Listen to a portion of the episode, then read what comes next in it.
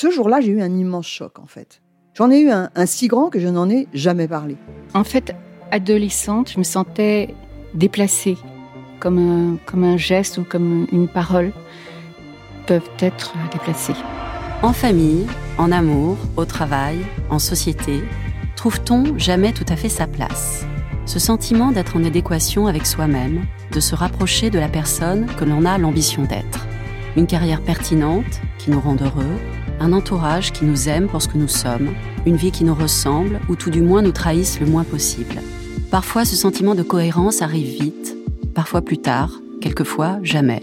Le plus souvent, il se déplace par vagues. Je suis Marion Ruggieri et dans le podcast Les Vagues, un tout nouveau podcast de Elle, j'interrogerai des personnalités sur le moment où elles se sont senties à leur place pour la première fois, mais aussi le moment où elles se sont senties déplacées. Je me rendrai chez elles ou dans un lieu cher à leurs yeux pour qu'elles me racontent ce jour fondateur où elles se sont dit ⁇ Là, je suis bien, je suis là où j'ai toujours voulu être, et c'est moi ⁇ Découvrez et écoutez les vagues à partir du 24 octobre sur toutes les plateformes de podcast. Bonne écoute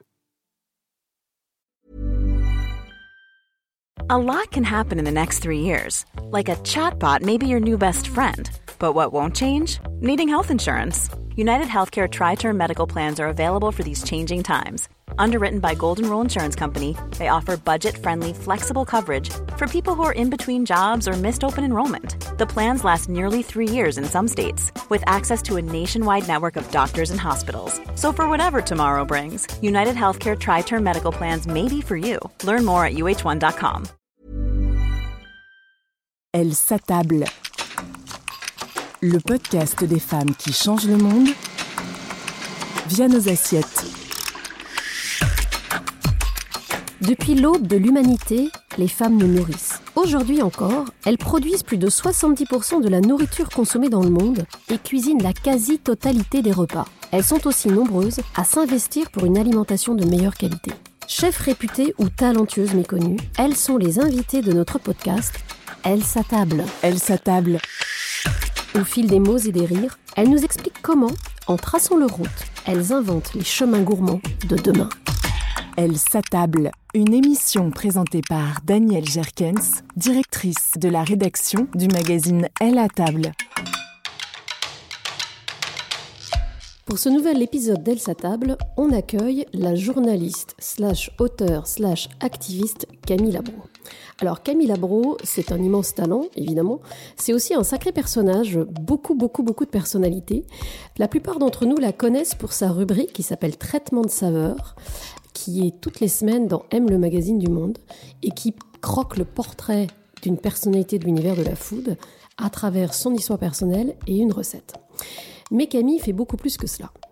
Camille surtout anime depuis un moment maintenant un collectif qui est en train de travailler sur l'idée de réellement enseigner, apprendre aux enfants ce qu'est l'alimentation, ce que devrait être une alimentation équilibrée, et de la manière dont la cuisine et l'alimentation peuvent former des individus et en faire des citoyens à part entière. Nous sommes aujourd'hui dans un petit appartement du 10e arrondissement, très coloré. Et Camille d'ailleurs est très colorée aussi, avec un très joli haut de toutes les couleurs. Bonjour Camille. Bonjour Daniel. Merci d'être avec nous. Elle s'attable. Alors, tout d'abord, comment décririez-vous ce que vous faites et ce que vous êtes aujourd'hui? Bah, Je pense que vous l'avez pas mal dit. Je suis journaliste toujours, dans l'âme. Ça fait quand même 25 ans, donc euh, on, ne disparaît pas comme ça. Auteur et vraiment activiste, euh, officiellement depuis un an, mais pareil, dans l'âme depuis toujours. Quels sont vos combats? En fait, j'ai une conscience écologique grandissante depuis de nombreuses années déjà. Mais comme ce que je sais faire et ce dont je sais parler, c'est la nourriture, mon combat, c'est un combat écologique à travers l'alimentation de, euh, de la terre à l'assiette. Et j'essaye en fait de transmettre euh, ce, ce combat-là à travers tout ce que je fais. Cela signifie à la fois des articles dans le monde qui sont très anglais souvent sur la production, les circuits, le gaspillage, etc mais c'est aussi mettre en, valeur des personnalités Oui, il y a une chose qui m'est apparue euh, il y a un certain temps dans mon travail de journaliste, c'est que ce qui m'intéressait le plus, c'était de parler des gens. Parce que l'écologie doit être humaine, ça c'est pas un truc euh, désincarné. Et j'avais envie de m'engager au démarrage, en, encore une fois en sachant ce que je, en faisant ce que je sais faire, c'est en, écrivant des articles, mais en ne mettant en avant que ce qui m'intéressait vraiment. Et le travail des gens, et notamment des paysans, des agriculteurs, est peut-être ce qui m'intéresse le plus. C'est-à-dire que c'est mieux maintenant, mais il y a quelques années, on parlait pas du tout des producteurs. Donc il m'est apparu que c'était vraiment important, essentiel de, parler de ces gens-là, de montrer la diversité aussi de toutes ces activités, de montrer le savoir qu'ils ont, parce que c'est quand on commence à les côtoyer euh, longuement et à passer du temps avec eux dans les champs, dans les fermes, etc., on se rend compte que c'est ils ont un, un savoir et une science phénoménale. Personne ne sait ça. On considère que les paysans, euh, ce sont des bouseux. Enfin, il y a cette espèce de, de, de truc moderne, de vision moderne qui est terrible. Or, euh, c'est tout sauf ça. Donc, je me suis dit, comment je peux, moi, œuvrer à ma manière pour faire quelque chose de bien? M'est semblé au départ, au départ que c'était de parler au maximum des gens qui faisaient des choses bien.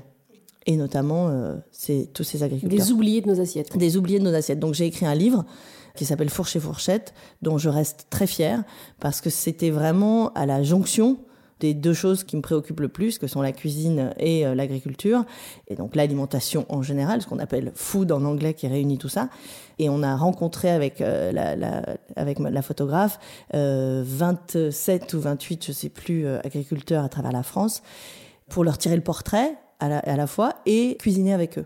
Donc en fait, le livre est une, est une collection de recettes, euh, de portraits et de recettes, et de recettes d'agriculteurs. Est-ce que vous avez l'impression, euh, Camille Labro, de voir l'univers des agriculteurs changer ces dernières années? Je l'espère, mais je crains que j'ai un prisme un peu particulier. C'est-à-dire que globalement, si on regarde ce qui se passe à l'échelle de l'Europe, euh, avec cette PAC euh, infernale qui ne bouge à peine et qu'on vote euh, à l'inverse de ce qu'elle devrait être, je suis pas sûre que les choses bougent dans le bon sens. Mais avec ma loupe un petit peu biaisée, de, qui fait attention à ce qui se passe, je vois qu'il y a, oui, de plus en plus de de personnes qui se dirigent vers une agriculture euh, qui a du sens, qui respecte la nature, qui travaille avec la nature plutôt que contre elle. Et surtout, ce que je vois, c'est que la plupart des gens qui vont vers l'agriculture, qui décident de devenir agriculteurs, vont choisir une agriculture euh, de bon sens, mmh. une agriculture vertueuse, euh, bio, etc. L'environnement est en grand danger à cause de la politique agricole commune. Nous perdons chaque année des centaines de milliers d'agriculteurs. Alors faites-nous une nouvelle proposition et tirons enfin les leçons de l'échec de cette politique. On demande aux agriculteurs d'avoir une évolution, évoluer vers quelque chose de positif et travailler avec le sol les premières mauvaises herbes, les petites tâches qu'on aperçoit, on se dit comment on va les gérer, et puis au final, euh, c'est tout. Hein. Faut s'y mettre, faut s'y attaquer, on y va, on fait la tâche, puis ça se passe bien. C'est pas le, le, mouvement normal d'un agriculteur de tuer sa terre. Un agriculteur, il veut plutôt que sa terre soit vivante. Hein. C'est une mutation qui leur dit non, tue ta terre, ça ira beaucoup mieux. Non, c'est pas vrai, ça va pas mieux. Ça peut pas être possible en fait que de continuer ce système où des gens s'engraissent sur le dos d'autres, et ces autres, c'est et les producteurs et les consommateurs. Elle s'attable est-ce que les femmes commencent à jouer un rôle, alors pas forcément plus important dans l'univers agricole, parce qu'elles ont toujours eu un rôle très important dans l'univers agricole, même si elles étaient, euh, même si elles passaient sous le radar entre guillemets, mais est-ce qu'elles commencent à avoir un effet peut-être plus fort sur la transformation du monde agricole aujourd'hui? Je pense que oui. Je pense que, les femmes aident beaucoup à la transition écologique euh, sur ce terrain-là. Je crois que les femmes ont des, même dans la cuisine, hein, c'est la même chose, ont des, ont des, des valeurs et des quêtes un peu différentes. C'est-à-dire qu'on ne cherche pas forcément à se mettre en avant, on ne cherche pas forcément à briller. Je pense que très souvent, une femme euh, cherche avant tout à, à donner à l'autre et, et, et, à bien faire. Et donc, euh, cette, ce travail euh, au niveau de la terre, moi j'ai rencontré énormément de femmes paysannes qui prennent un soin incroyable à ce qu'elles font. Mmh. J'ai rencontré des hommes qui font ça aussi, bien sûr, mais pas autant et pas de la même manière. Mmh.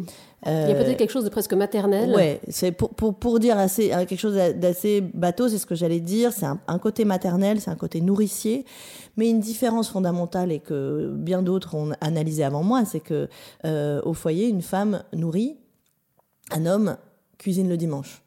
Fait le barbecue, euh, fait un, un, beau gâteau, etc. Une femme, elle, c'est, le quotidien de la nourriture, c'est-à-dire il faut, voilà, faut subvenir, faut alimenter, aux, il faut alimenter. Faut subvenir aux besoins euh, de ses enfants, de sa famille, etc.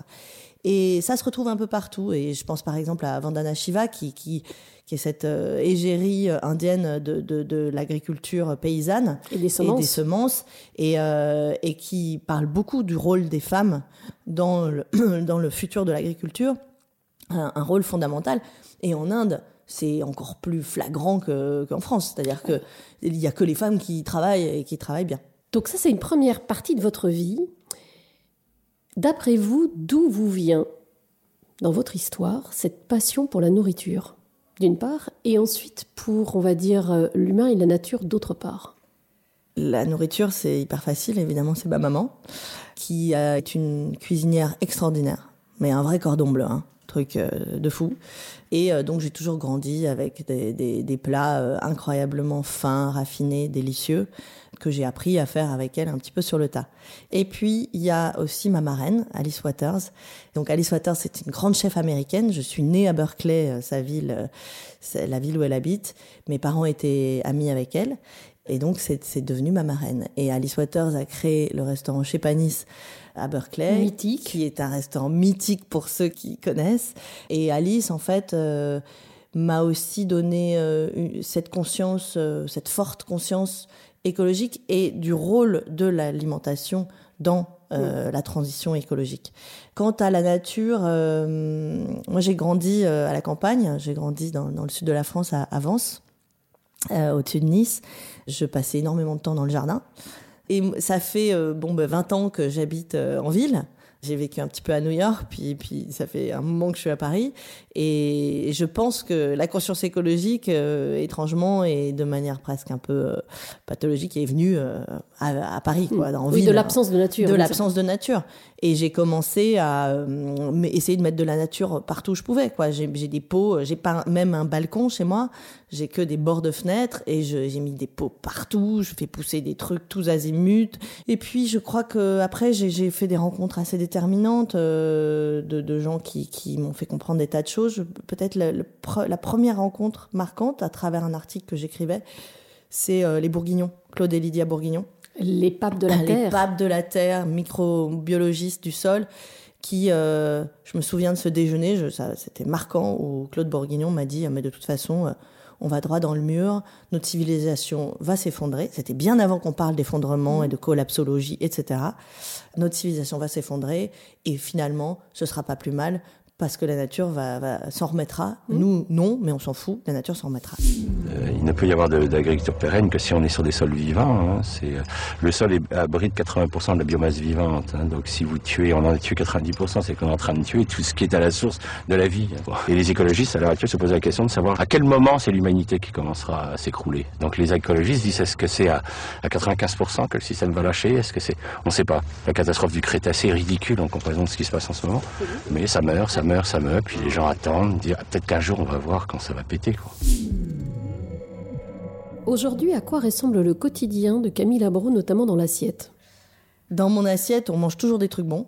J'ai trois enfants, dont deux ados, qui cuisinent beaucoup et euh, qui m'aident beaucoup, beaucoup en cuisine.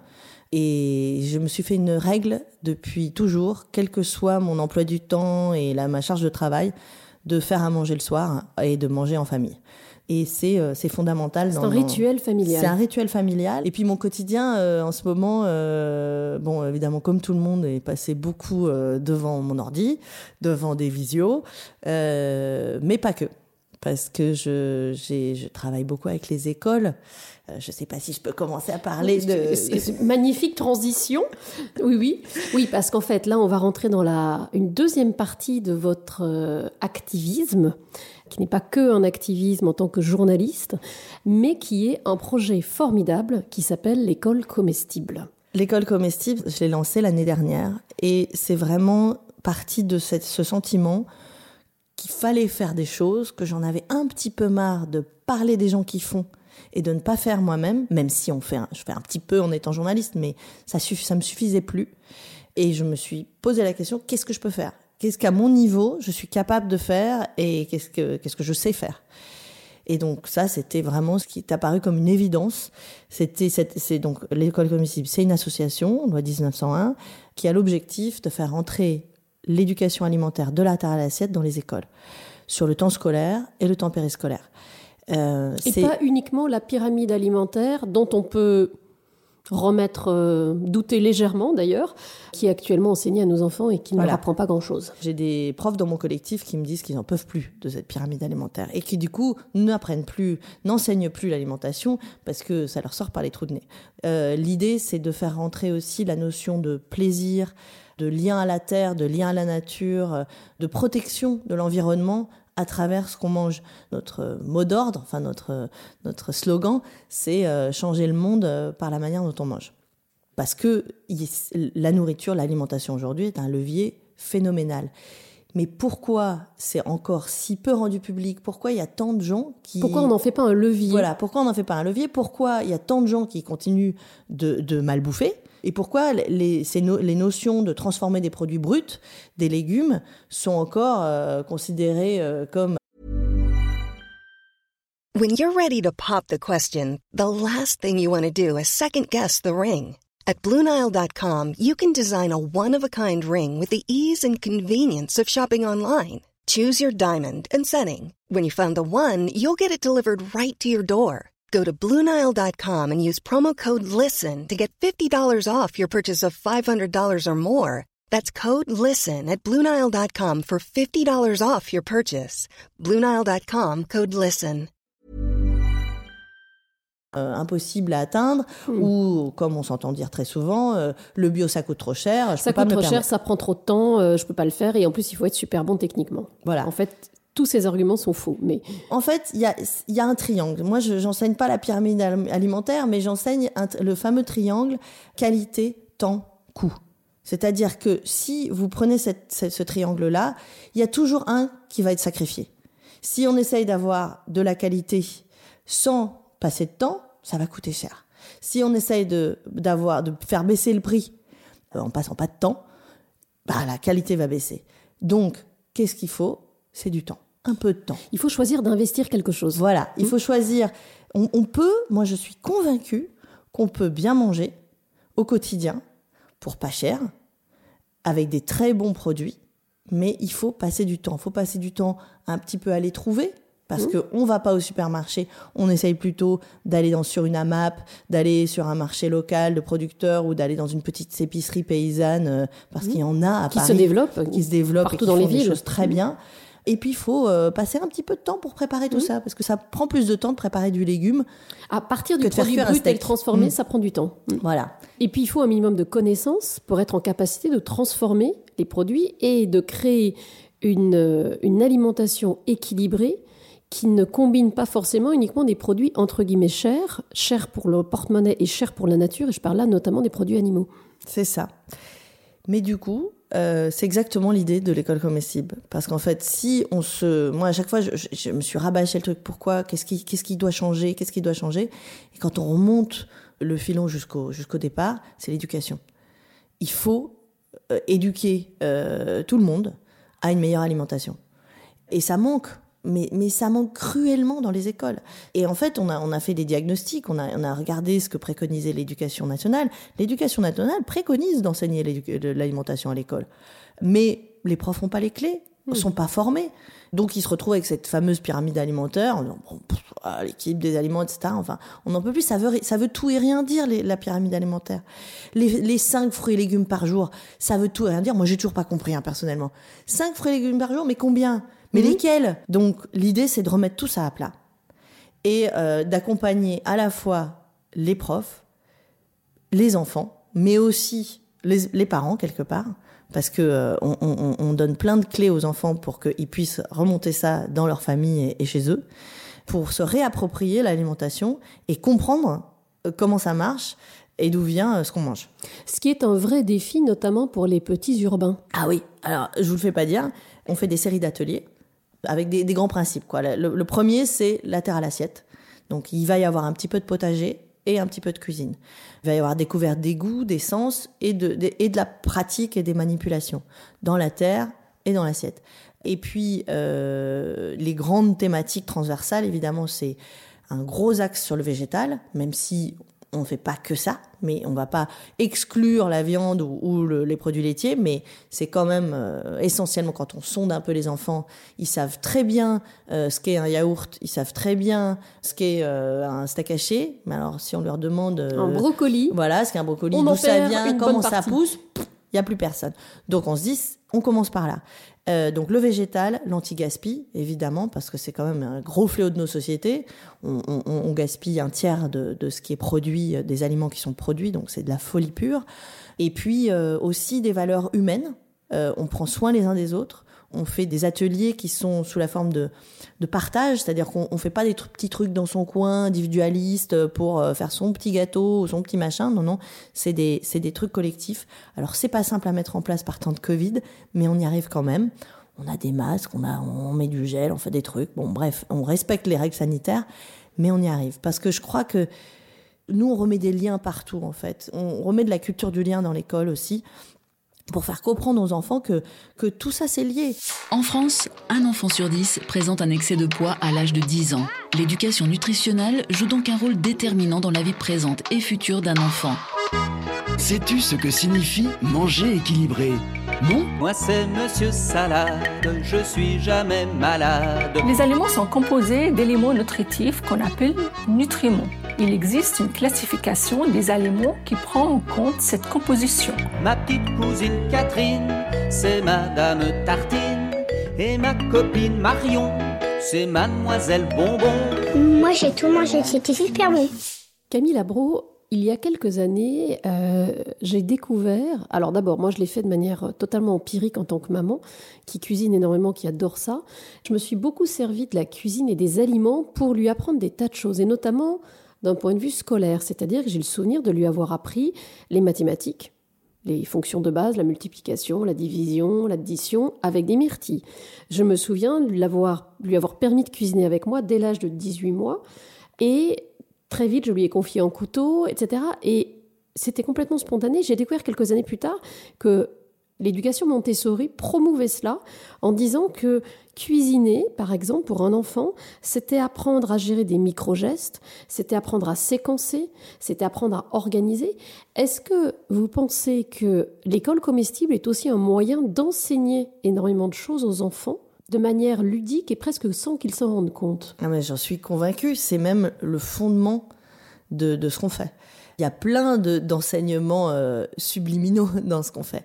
Mais euh, là, il faut que je rende quand même hommage à Alice Waters, dont je parlais tout à l'heure, parce que l'école comestible est très fortement inspirée d'un modèle qu'elle a créé il y a 25 ans à Berkeley en Californie, qui s'appelle The Edible Schoolyard. Donc le nom de l'école comestible découle directement de ça.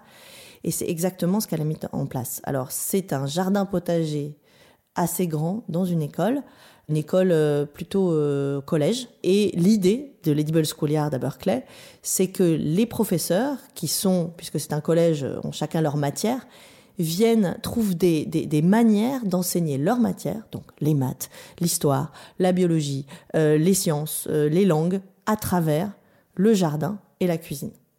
Moi, j'ai vu les enfants parler de, de l'histoire et des cultures anciennes à travers le blé, Hein, du blé qu'ils auront euh, cueilli, fait pousser, transformé, fait sécher. Ils ont des petits des mini meules de pierre euh, en mode vélo meule de pierre, donc ils écrasent le blé euh, eux-mêmes pour en faire des petits pains. Et, on peut raconter à travers ça l'histoire de l'humanité. Absolument, l'histoire de, de l'agriculture, de l'humanité, des, des, des, transhumances humaines, etc. Et puis on, on, a évidemment, comme vous disiez, la possibilité d'apprendre de la physique et des maths à travers la cuisine, c'est phénoménal ce qu'on peut faire. Tout ce qui est euh, déjà le calcul, évidemment, la règle de 3. Quand on prend une, recette et que euh, on doit la diviser, euh, elle est pour 10, on doit la diviser pour 4 personnes, là on fait des calculs, je peux vous dire. Et puis évidemment, tout ce qui est transformation physique l'émulsion, les, tout, ça, c'est des, tout ce qui se passe en cuisine, c'est de la chimie. La physique et la chimie. C'est des, des expérimentations, et aussi bien pour les tout petits pour les, les enfants de, de, maternelle, on voit ces, ces transformations, c'est magique. Et ça, et effectivement, c'est de la manipulation, c'est de l'organisation, c'est de, de, la, de la, de la, du, du séquençage mental. Et de l'anticipation. Et voilà. Et, et donc, tout y est, en fait. Quand je vois ce qui se passe, et quand je vois surtout comment les enfants répondent à ce qu'on leur propose, je me dis, mais comment c'est possible que ça n'existe pas déjà partout? Et quand on, on étend ça à ce qu'il y a avant, c'est-à-dire d'où viennent les produits qu'on transforme en classe. On aborde évidemment tout ce qui est euh, la nature, l'environnement. Moi, je, me dis parfois, mais ces enfants, ils vont quand même avoir un futur que nous, euh, on va pas connaître, mais qui va être un futur où ils vont devoir se battre, ils vont devoir apprendre à, se subvenir, à leurs propres besoins. Je parle là évidemment du dérèglement climatique et de tout ce qui va s'en suivre avec, euh, de, possibles conflits euh, euh internationaux auxquels nos enfants vont être confrontés. Et les petits urbains, c'est vrai que bon, c'est terrible quand même. On fait des tests à l'entrée de nos ateliers, au démarrage des ateliers avec les classes. On leur pose quelques questions, hein, c'est très simple. Donc on leur demande de, de reconnaître des légumes. Bon, il y en a euh, en général la moitié de la classe, et je dis bien que la moitié, tenez-vous bien, qui reconnaissent des carottes et des radis, et le reste, rien. Une tomate, il y en a le tiers, et le reste, rien. Camille Labro, comment concrètement l'école comestible accompagne-t-elle les professeurs? On s'est rendu compte que c'est très important d'accompagner les professeurs de près. Eux, on sont à la fois déjà débordés, surtout en, en ce moment, en, en ce moment. et par ailleurs, il y a plein de choses qu'ils savent pas, qu'ils n'ont pas le temps d'apprendre, qu'ils n'ont pas envie d'apprendre, notamment cuisiner, euh, jardiner, etc. Donc nous, on leur propose des programmes, on les cale un peu ensemble et on a des intervenants dans les classes. L'idée, c'est que on, on accompagne un professeur pendant deux, trois ans mais de sorte qu'au bout d'un moment, il sait faire tout il seul. Est autonome. Et il aura tout, toute la matière en main, c'est-à-dire euh, bah, des kits euh, pédagogiques qu'on qu est en train de développer. Mais par ailleurs, on est aussi en train de réfléchir sur des kits pédagogiques spécifiques, très précis, qui vont pouvoir être pris en main tout seul par les enseignants. Parce qu'on se dit, si on veut essaimer au maximum, il faut que des enseignants, mais aussi des bénévoles, des parents d'élèves, des chefs puissent se former puissent s'autonomiser. On, on développe ces outils-là pour que bientôt on puisse déployer comme ça les écoles, des écoles comestibles partout.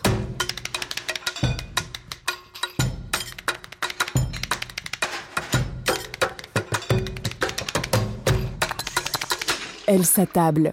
Est-ce que vous pensez que les femmes vont changer le monde? D'un point de vue de détail par rapport à mon association, nous ne sommes quasiment que des femmes. On est tous bénévoles. C'est donc des gens qui viennent à moi et qui proposent leurs services, leur savoir-faire et leur matière grise pour le bénéfice de l'association et donc des enfants. Et on est une cinquantaine de bénévoles. Sur ces 50 bénévoles, il y a trois garçons. À mon niveau, je peux vous dire que ce qu'on est en train de faire et ce qu'on est en train de changer, c'est essentiellement fait par des femmes. Mais euh, je suis tout à fait ouverte à ce que les garçons nous rejoignent, il hein, n'y a pas de problème. Hein. Mais euh, oui, je, je, enfin, je pense que les femmes sont déjà en train de changer le monde, mais on a besoin des hommes aussi. On peut pas faire euh, tout toute seule. J'aimerais aussi que les femmes changent un peu les hommes, parce que je crois que cette mentalité qui est aujourd'hui euh, obsolète de gagner, de d'accumuler, de, d'accumuler, de tirer du profit, ça, ce sont des valeurs d'hier.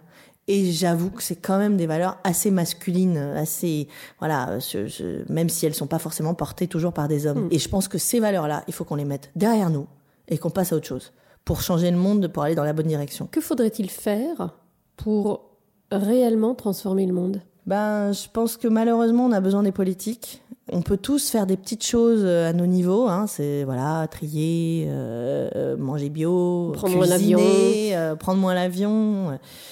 Mais les, il faut qu'il y ait des décisions politiques majeures. Il faut changer la PAC. Il faut que les, les, les, les gouvernements entendent les gens, comme la Convention citoyenne, par exemple, qui a fait un travail de fou et qui aujourd'hui, on, piétine son travail. Donc, euh, Cyril Dion est en train d'essayer de, de, défendre tout ça, parce que c'est inacceptable. Ce que les gouvernements prônent aujourd'hui est inacceptable. C'est une vision de court terme. C'est une vision court terme, c'est une vision qui est chevillée au profit des multinationales et, euh, et, et, on ne peut plus avancer comme ça. On a quand même là, on a écouté, je ne sais pas si vous l'avez écouté, le, le discours d'intronisation du, du, du nouveau président bolivien qui est extraordinaire, qui parle de la Pachamama, qui parle de l'entraide, qui parle de la solidarité, mais ça donne des frissons et on se dit, mais c'est ça, c'est ça un dirigeant aujourd'hui. Il doit faire attention à l'autre, il doit faire attention à la nature, à l'environnement, et arrêter euh, de parler euh, de l'économie, de la croissance euh, et du profit. Il faut repenser tous nos modes de fonctionnement, et le gouvernement doit légiférer dans ce sens-là, parce que c'est que comme ça qu'on va pouvoir déplacer des montagnes.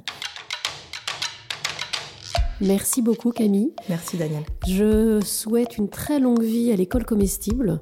J'espère qu'elle va être adoptée par euh, l'immense majorité des écoles de France, voire toutes les, écoles de France très très vite. Et rendez-vous bientôt pour un nouvel épisode d'Elle s'attable. Elle s'attable. Le podcast des femmes qui changent le monde via nos assiettes.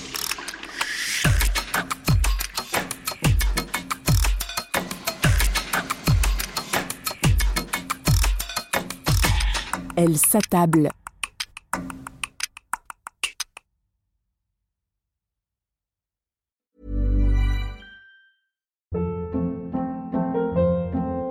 Hold up. What was that? Boring. No flavor. That was as bad as those leftovers you ate all week. Kiki Palmer here, and it's time to say hello to something fresh and guilt-free. Hello Fresh. Jazz up dinner with pecan-crusted chicken or garlic butter shrimp scampi. Now that's music to my mouth. Hello Fresh. Let's get this dinner party started. Discover all the delicious possibilities at hellofresh.com.